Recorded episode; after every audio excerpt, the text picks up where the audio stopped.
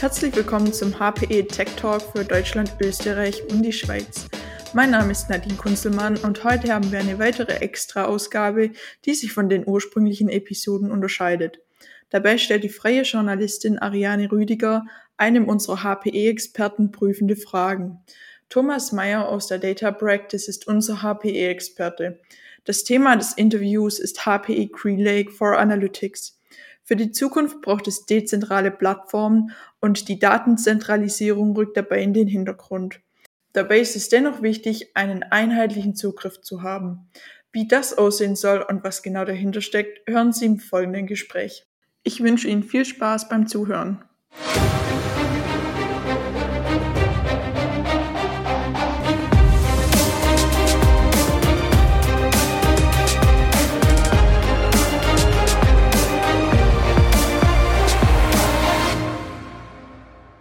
Hallo liebe IT-Freunde, sehr geehrte Damen und Herren. Wir sind hier in den HPE-Büros in Böblingen. Das heißt, wenn hier jetzt mal irgendwo jemand durchläuft, ist das ganz normal.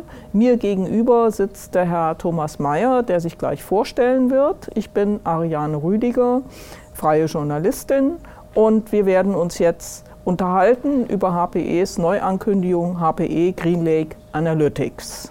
Perfekt, danke Frau Rüdiger. Guten Tag, meine Damen und Herren, auch von meiner Seite. Ich freue mich, heute in das View einzusteigen. Mein Name ist, wie schon erwähnt, Thomas Mayer. Ich bin bei den HPE in den Data Practices unterwegs als Technologist in dem Bereich Deutschland, Österreich und Schweiz und freue mich jetzt auf das Interview mit Ihnen, Frau Rüdiger. Ich freue mich auch.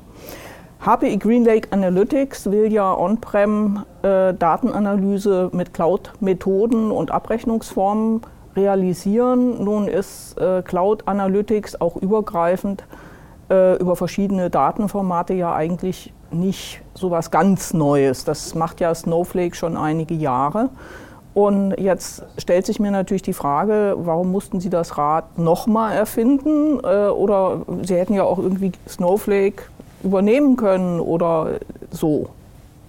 Was ja. ist der Grund für die Eigenentwicklung? Ja, also Snowflake ist natürlich ein gutes Stichwort, aber bevor wir da einsteigen, wie wir dieses ganze Thema sehen, äh, würde ich einfach ein bisschen größeres Bild malen, weil dann kann man das sehr, sehr schön erklären in diesem Umfeld.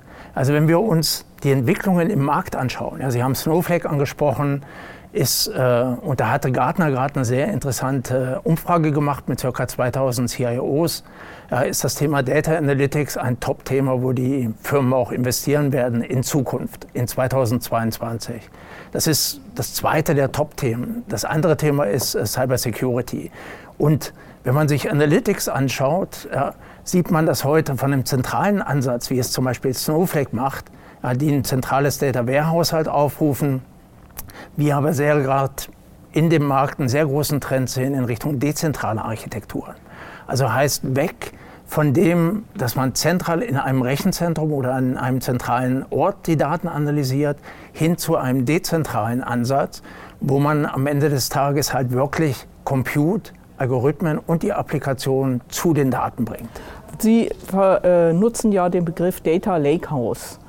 Ähm, was unterscheidet denn ein Data Lakehouse von konventionellen Strukturen, in denen also Daten auch im analytischen Bereich gehalten werden? Also ich habe es bisher so ja. verstanden, dass der Unterschied war, dass ich die Daten eben tatsächlich im Hause halten kann.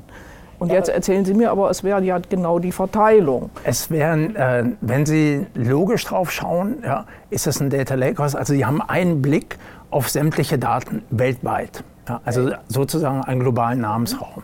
Wenn man auf die physikalischen äh, Möglichkeiten schaut, sind wir aber physikalisch, können diese Daten sowohl in den USA liegen, in einem Microdata-Center dort oder in Europa oder auch in Asien, in unterschiedlichen äh, Lokalitäten. Und sie können aber zentral von oben praktisch auf sämtliche Daten zugreifen.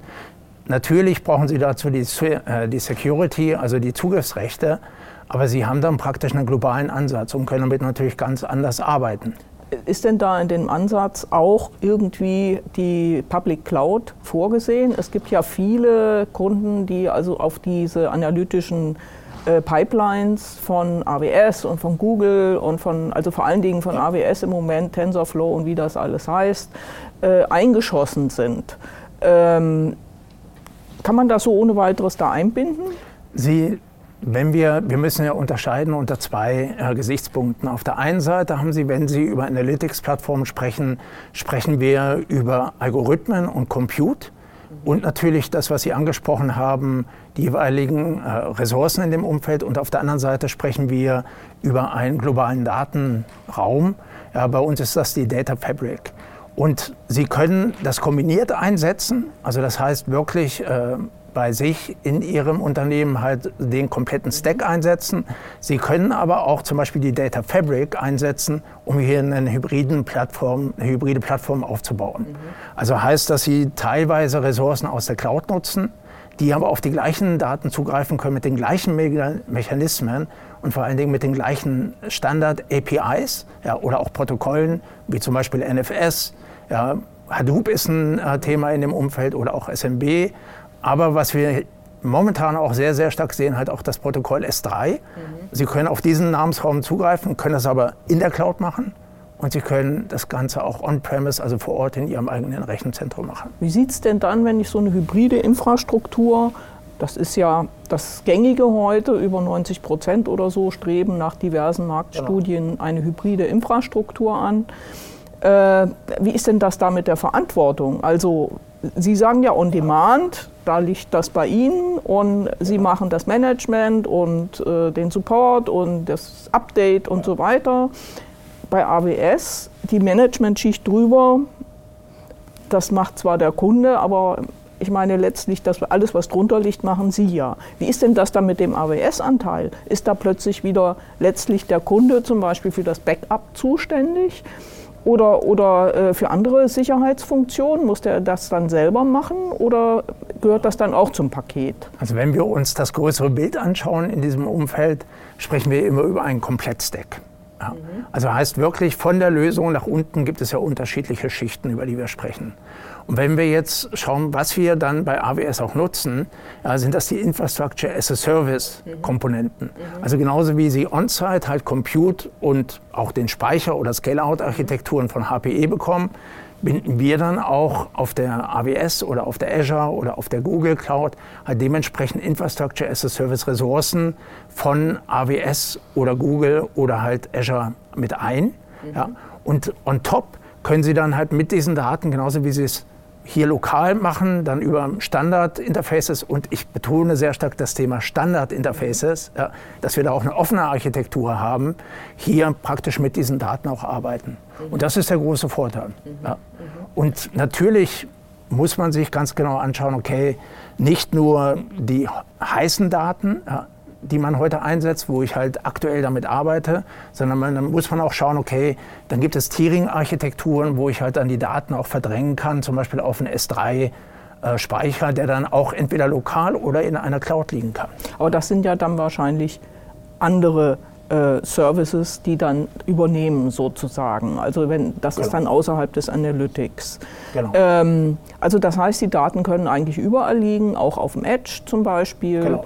Und äh, wer entscheidet denn, also innerhalb vom GreenLake Analytics, welche Daten äh, tatsächlich auf dem Edge bleiben in Zukunft und welche dann vielleicht aus welchen Gründen auch immer notwendigerweise irgendwo anders hin verlagert werden, wo also die längere Aufbewahrung dann stattfindet? Am Ende des Tages ist es immer eine Zusammenarbeit zwischen dem Infrastrukturprovider oder dem Plattformprovider, der wir in dem Umfeld sind, ja, und natürlich dann auch den Anforderungen der Firmen sehr oft wird das halt äh, in diesem Umfeld durch den Workload ja, und durch die Latency, also die Zugriffszeiten auf die Daten bestimmt. Mhm. Und hier sehen wir den Trend, und das hatte ich am Anfang angesprochen, darum bin ich da auch wirklich sehr begeistert, wie sich HPE hier entwickelt. Hier sehen wir halt den Trend wirklich, Compute, Algorithmen und Applikationen zu den Daten zu bringen. Mhm. Ja, also ich habe eine gewisse Historie in dem Umfeld. Äh, wir kennen uns ja auch schon etwas länger. Ja. Mhm. Am Ende des Tages äh, ist immer die beste äh, Datenbewegung. Ja, das hat mal ein keine jemand, Datenbewegung. Ist keine Datenbewegung, ja. genau. Ja. weil das, sie bekommen heute die Terabytes, die sie erzeugen, mhm. gerade mit maschinellen Daten. Ja. Mhm. Die Terabytes, die sie erzeugen, bekommen sie heute nicht mehr ähm, in irgendeiner Weise über eine Bahnstrecke äh, transportiert. Wie ist denn das zum Beispiel mit so einer AWS Outpost? Ist das für Sie eine Konkurrenz in dem Umfeld? Ich meine, da kann ich ja komplette AWS Analytik und so weiter wohl alles drauflegen ja. und dann ist das eben wie AWS zu Hause. Ja. Und äh, sind solche Produkte, Microsoft macht ja ähnliche Sachen, für dieses Angebot tatsächlich im Wettbewerb? Ja, sagen wir es mal so. Äh, wir haben lange, lange Jahre den Begriff Cloud First gehört. Also in vielen, vielen Firmen ist das heute auch noch ein Thema. Ja, äh, und dann ging alles ging darum, halt auf die Hyperscaler zu gehen. Mhm. Und die Hyperscaler haben aber gemerkt, dass sie halt den Workload eigentlich nicht, also die Daten zum Beispiel nicht so einfach bewegen können. Mhm. Und jetzt haben die Hyperscaler angefangen mit einer hybriden Architektur. HPE hat von Anfang an gesagt, es ist eine hybride Architektur und der Kunde und vor allen Dingen die Fertigungstiefe und der Workload und die Zugriffszeiten ja, auf die Daten, damit ich damit überhaupt arbeiten kann, das ist das Ausschlaggebende. Ja. Und die verschiedenen Anwendungsfälle, verschiedene Ansätze. Ja. Und wir sind da schon länger unterwegs und wir sehen natürlich, dass jetzt die Cloud-Provider, also die Public Cloud-Provider, die Hyperscaler, genau den anderen Weg auch gehen und in, in, das Rechenzentrum der Kunden gehen. Wie groß muss man sein, dass das sinnvoll ist? Das also ich meine, es sind ja, wenn ich die Anwender höre, die so zitiert werden, mhm. auch von solchen Services und wahrscheinlich auch ja. bei Ihnen, also da stellt sich natürlich die Frage, gibt es Pilotanwender und wer war das eventuell oder welche Branche? Äh, dann sind das eigentlich immer dieselben. Es sind die Autohersteller, es sind die Versicherungen, das sind sowieso alles Riesen. Ja. ja.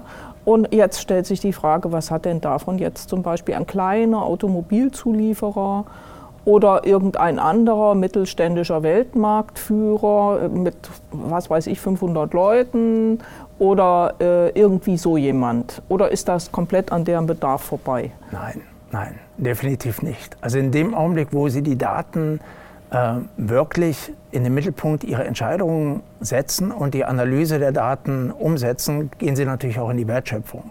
Wo sie hier unterwegs sein können, ist zum Beispiel in dem ganzen Thema Predictive Maintenance, also heißt vorhersehende Wartung. Jeder, und die, die Sie angesprochen hatten, jeder dieser Zulieferer hat im Endeffekt eine Fertigungskette. Ja. Und was man dort machen kann, ist zum Beispiel Qualitätssicherung, mhm. basierend auf diesem Thema. Ja. Mhm.